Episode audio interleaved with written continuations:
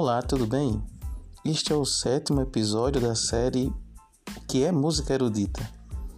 E neste episódio eu gostaria de conversar com vocês sobre a relação música popular versus música de câmara vocal ou música vocal de câmara. Ao contrário, como muitas pessoas pensam, é, no, na, no, no, mundo acadêmico, no mundo da academia, né? No, no, mundo universitário da música, não se tem esse termo música, ou melhor, canto de câmara. Existe música de câmara, que se subdivide em música de câmara vocal e música de câmara instrumental. Então, música de câmara é aquela música que é utilizada, como já vimos, para uma sala. Uma música utilizada para um ambiente fechado. Isso sempre foi feito, digamos, a partir de Bach, do período barroco, mas existe uma relação foi, foi acontecendo uma relação sobre a música popular e a música vocal de câmara. Ou seja, a música como, como algo de caráter popular durante os séculos da história da música era tida como uma música meramente não artística, não com valor artístico, mas meramente uma expressão é, cultural do povo.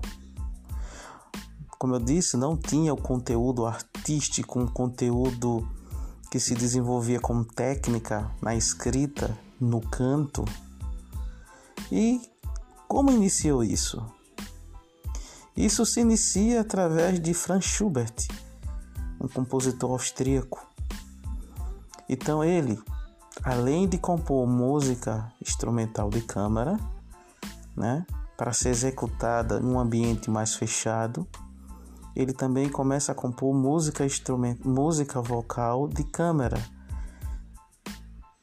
música para ser cantada por um solista, ou por dois solistas, por um quarteto de solistas, um trio de solistas, e a estrutura da música geralmente ele se inspira nas canções folclóricas do seu tempo.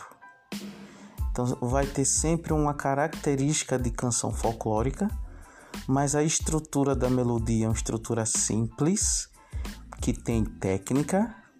É preciso que o cantor tenha um conhecimento de técnica vocal para poder cantar bem a música que ele propõe que Franz Schubert propõe.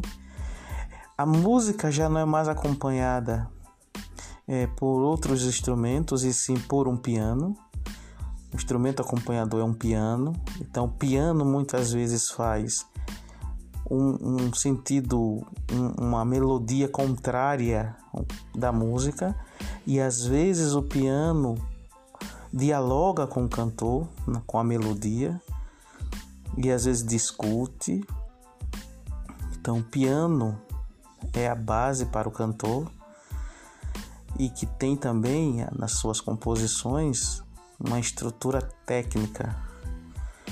Ou seja, a música começa, a música é, de câmera vocal surge com esse caráter de um valor mais artístico, um valor estético, não um valor apenas que expressa a tradição de um povo, que expressa apenas a cultura de um povo. Então ela começa a ganhar um, um, um enfoque maior. E a partir daí, outros compositores vão surgindo, como Schumann, como Brahms, Mendelssohn, e vão desenvolvendo essa mesma estrutura de música. Então, é, as canções alemãs, os líderes, eles começam a ser desenvolvidos a partir de Schubert. E a partir daí nós vamos ter músicas é, vocais, música vocal de câmara francesa, música vocal de câmara brasileira, mas com essa estrutura: a voz e o piano. E o interessante que a voz canta a melodia que é embasada sobre um poema, sobre um escrito poético, sobre um poeta.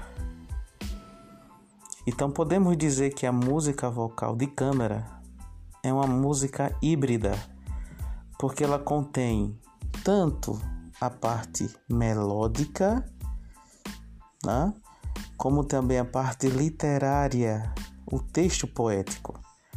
E aí vem a, vem a necessidade do cantor e do instrumentista, acompanhador, o pianista, saberem interpretar a música a música de câmara, ela é uma música que muitas vezes o poema leva ao intimismo.